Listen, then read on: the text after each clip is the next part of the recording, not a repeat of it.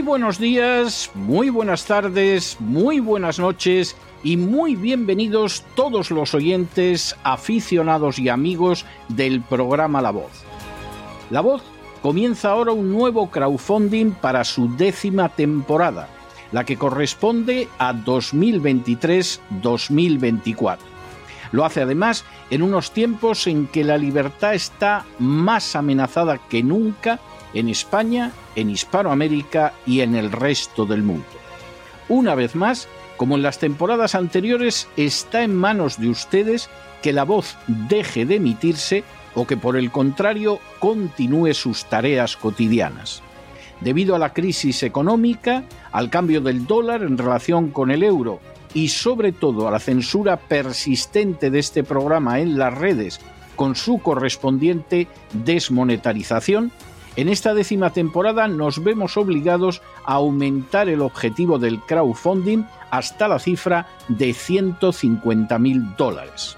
Con esa cantidad, la voz podría cubrir los gastos de hardware, la distribución por Internet del programa, los modestísimos estipendios que recibe el equipo de la voz, integrado por ocho personas, así como los gastos generados por la comisión, las recompensas y los gastos de envío relacionados con el crowdfunding. Por supuesto, una vez más, la décima vez, como cada año, son ustedes los que deciden. Si creen que merece la pena contribuir a la causa de la verdad, de la libertad y de la justicia, como un aporte tan modesto como puede ser el coste de tres cafés o de dos refrescos, si piensan que merece la pena seguir escuchando día a día la voz son ustedes más que bienvenidos a la hora de contribuir al nuevo crowdfunding que permitirá que puedan escuchar este programa una temporada más. Muchas gracias por todo. God bless you. Que Dios los bendiga.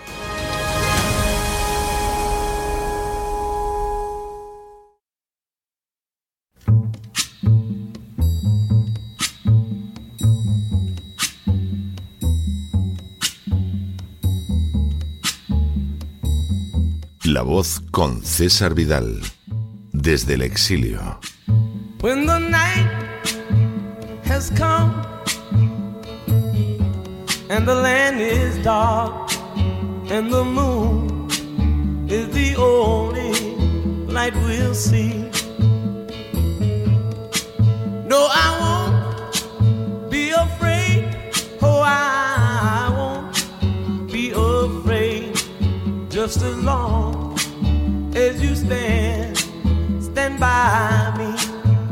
Muy buenos días, muy buenas tardes, muy buenas noches y muy bienvenidos a esta nueva singladura de la voz. Soy César Vidal, hoy es el viernes 23 de junio de 2023 y me dirijo a los hispanoparlantes de ambos hemisferios, a los situados a uno y otro lado del Atlántico y como siempre lo hago desde el exilio. Corría el año 1869 cuando en Estados Unidos se publicó un libro extraordinario en que se trazaba toda una visión de la sociedad y en el que se afirmaba lo siguiente. Taxation without consent is as plainly robbery when enforced against one man as when enforced against millions. Taking a man's money without his consent is also as much robbery when it is done by millions of men acting in concert and calling themselves a government, as when it is done by a single individual acting on his own responsibility and calling himself a highwayman. Neither the numbers engaged in the act nor the different characters they assume as a cover for the act alter the nature of the act itself. Lo que podría traducirse como los impuestos sin consentimiento son un robo clarísimo, lo mismo si se realizan contra un hombre como si se realizan contra millones llevarse el dinero de un hombre sin su consentimiento, cuando es hecho por millones de hombres actuando de manera concertada y llamándose gobierno, como cuando es hecho por un solo individuo actuando por su propia responsabilidad y llamándose asaltante de caminos. Ni las cifras relacionadas con el acto, ni los diferentes caracteres que asumen como tapadera para el acto, alteran la naturaleza del acto mismo. La afirmación señalada apuntaba a una realidad que podía ser entendida por el americano medio con total facilidad. Antes de alcanzar la independencia, lo que ahora se conoce como Estados Unidos ya había conocido la resistencia a pagar impuestos injustos, resistencia que no pocas veces había concluido con éxito. Después, a finales del siglo XVIII, precisamente la resistencia contra los impuestos injustos había sido la chispa que hizo prender la llama de la rebelión americana, cristalizando después en la creación de los Estados Unidos. Casi un siglo más tarde, se podía afirmar con absoluta certeza que los impuestos son un robo y que el hecho de que quien perpetre el despojo sea todo un sistema no cambia su naturaleza.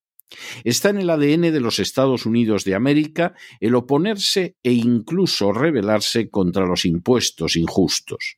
Está en el ADN de otras naciones el someterse a ellos como ovejas llevadas al matadero.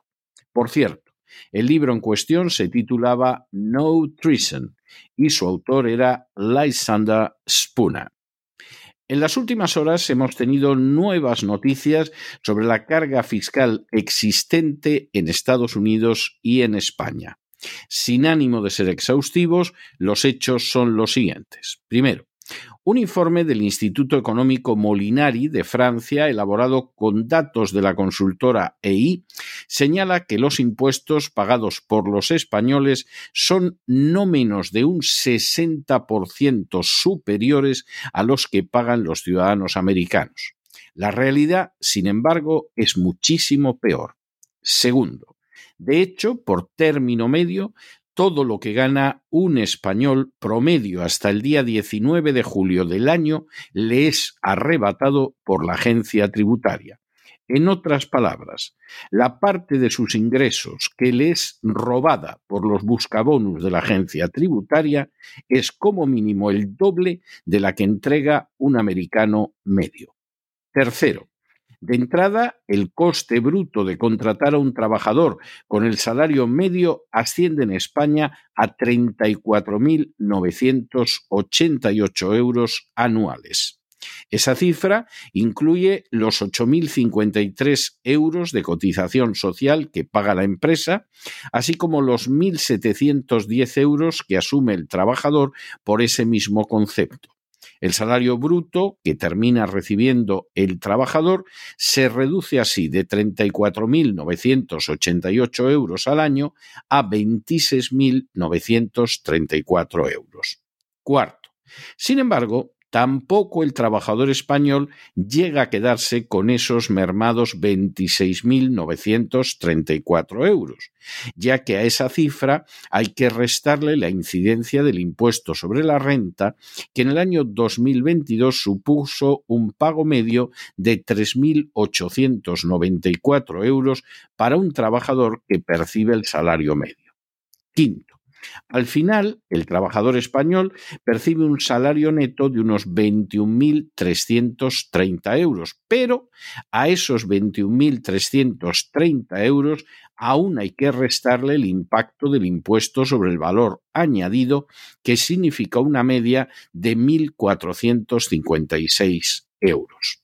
Sexto, por tanto, al tomar en consideración la suma de las cotizaciones sociales, del impuesto sobre la renta y del impuesto sobre el valor añadido, un coste laboral bruto de 34.988 euros se convierte en un salario neto de tan solo 19.874 euros. En otras palabras, la agencia tributaria roba al trabajador medio no menos del 43,2% de sus ingresos. Por supuesto, a todo esto hay que añadir otros gastos derivados de impuestos autonómicos, municipales o estatales, como es el impuesto de sucesiones. Séptimo, La cifra de más de 15.000 euros pagada solamente en concepto de seguros sociales, IVA e impuestos sobre la renta por el español es equivalente a los aproximadamente 15.000 dólares que abona un americano medio, pero con una enorme diferencia y es que mientras que al español le quedan en torno a 19.874 euros de promedio para vivir y sin contar otros impuestos, al americano le quedan 41.752 de media. Es decir, el americano dispone, después del pago de impuestos, de más del doble de dinero para vivir que el español. Octavo, al examinar la tabla por ingresos, la situación de los contribuyentes españoles todavía es peor en comparación con la de los americanos.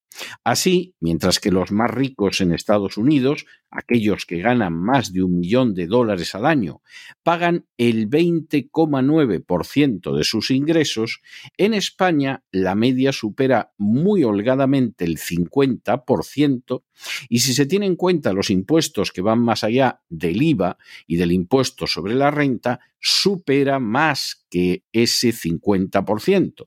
Incluso en el caso de los más ricos, las cantidades pueden ser holgadamente superiores. Noveno. En la práctica, pues, un trabajador medio español paga no menos de un 60% de impuestos más que un americano, aunque su renta sea un 50% menor. Sin embargo, a medida que se va subiendo en la escala de impuestos, incluyendo, por ejemplo, a los profesionales, un contribuyente español puede llegar a pagar más de un 200% por encima de los impuestos que pagaría un americano con los mismos ingresos. Décimo. La situación no es mejor tampoco en los lugares inferiores de la tabla impositiva. El 20% de los americanos que figuran entre los que cuentan con menos ingresos pagan en torno al 2% de esos ingresos. En España la cifra es de prácticamente 10 veces más, un décimo. Para colmo, el impuesto de sociedades no solo es más bajo en Estados Unidos, sino que en algunos estados ni siquiera existe y por lo tanto no se paga. Duodécimo. Igualmente, el impuesto de sucesiones en Estados Unidos deja una cantidad exenta de 7 millones de dólares a cualquier americano, lo que quiere decir que la inmensa mayoría no lo paga jamás, por ejemplo, a la hora de dejar su herencia a los hijos. En España, por el contrario, el impuesto de sucesiones es tan elevado que cada vez, cada mes, miles de españoles renuncian a su herencia para no tener que pagar. Décimo tercero. De manera bien reveladora, los inspectores del IRS americano, el equivalente teórico de la agencia tributaria española, no perciben ningún tipo de bonus por el trabajo que realizan, ya que se considera que eso es una incitación a la prevaricación e incluso el abono de bonus aparece consignado como un delito. En España, por el contrario, el pago de bonus a los inspectores de la agencia tributaria aumenta cada año, como aumentan los ejemplos de corrupción y prevaricación en esta institución, hasta el punto de que más del 51% de los casos que llegan a los tribunales los pierde la agencia tributaria. Décimo cuarto. Para colmo de males, ese pago de impuestos desproporcionado que sufre el contribuyente español no cuenta con ninguna compensación real que sea igual o superior a la de los ciudadanos americanos. Por ejemplo, la sanidad española es de bajísima calidad, como quedó innegablemente de manifiesto con la crisis del coronavirus. Por el contrario, la sanidad de Estados Unidos es indudablemente la primera en términos de avances tecnológicos, su cobertura incluye servicios con los que no cuenta la sanidad española, como es el caso del dentista, y además, para remate, es muchísimo más barata. Décimo quinto. De manera semejante, la educación universitaria americana es infinitamente superior a la española. De las diez primeras universidades del mundo, siete están ubicadas en Estados Unidos y son numerosísimas las que se encuentran entre las cien primeras. Por el contrario, en España no hay ni una sola universidad que se encuentre ni siquiera entre las 200 primeras del mundo. Décimo sexto.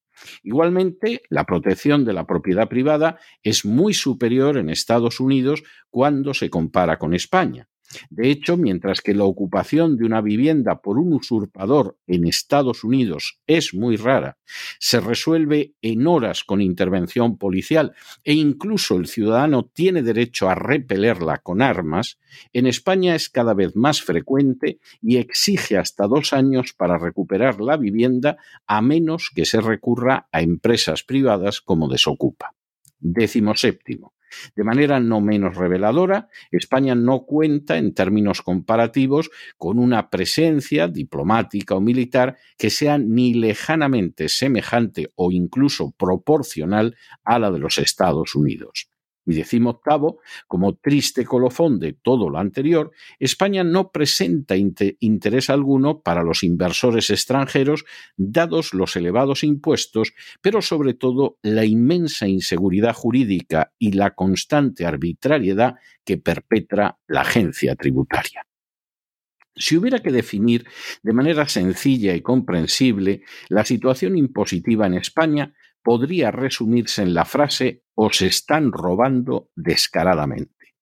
Cuando se compara la situación entre Estados Unidos y España, se percibe desde el principio que el esfuerzo fiscal realizado por un español a la hora de pagar impuestos es al menos superior en un 60% al de un americano con los mismos ingresos.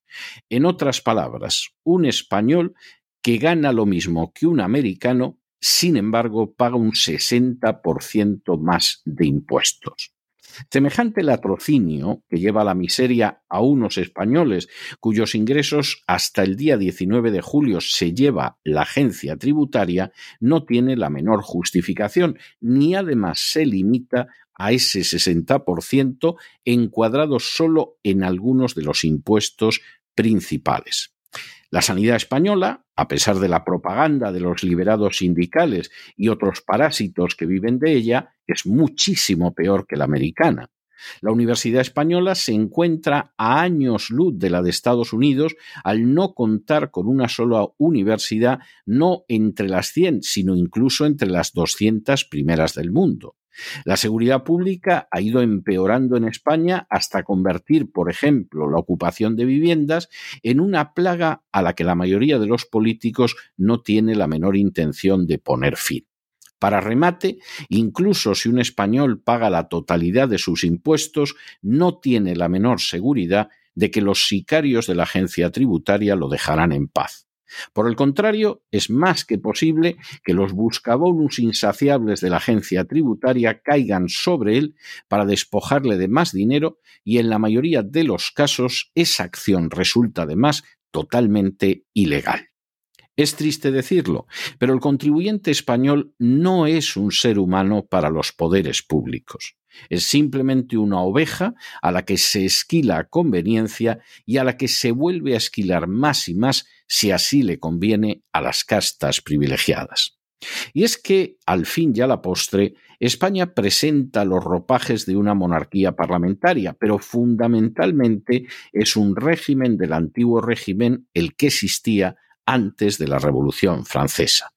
En ese régimen, los que producen la riqueza, fundamentalmente las clases medias en la actualidad, son robados, expoliados, saqueados por los sicarios buscabonus de la agencia tributaria, no para favorecer el bien común, ni mucho menos, sino para sostener a un conjunto de castas privilegiadas que siguen aumentando incansablemente la carga fiscal y el expolio impositivo los sindicatos y los partidos, la Iglesia Católica y los empresarios, las compañías energéticas y la banca, parásitos y paniaguados diversos de las castas privilegiadas, reciben jugosísimas porciones de ese dinero que los esbirros de la agencia tributaria arrancan a los trabajadores que prácticamente solo cuentan con el derecho de ver cómo los roban con total impunidad.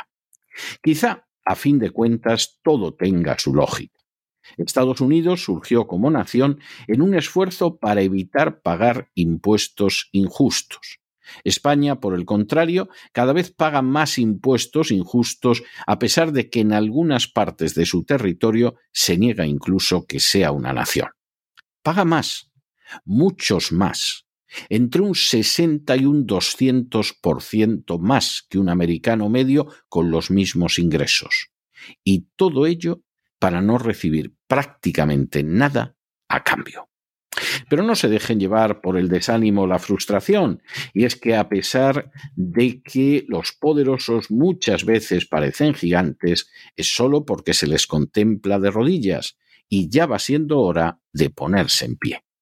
Mientras tanto, en el tiempo que han necesitado ustedes para escuchar este editorial, la deuda pública española ha aumentado en más de 7 millones de euros y una buena parte va a entregar bonus a los sicarios que desde la agencia tributaria les roban a ustedes a manos llenas, en la mayoría de los casos fuera de la legalidad.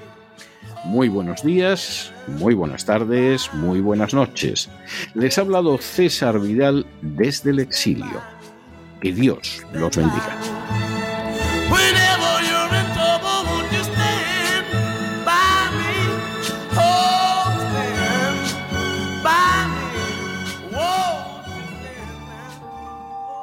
Esta sección está patrocinada por crowdfunding con el siguiente mensaje. Nuestro Señor Jesucristo, el único Dios verdadero, es misericordioso y nuestro Salvador.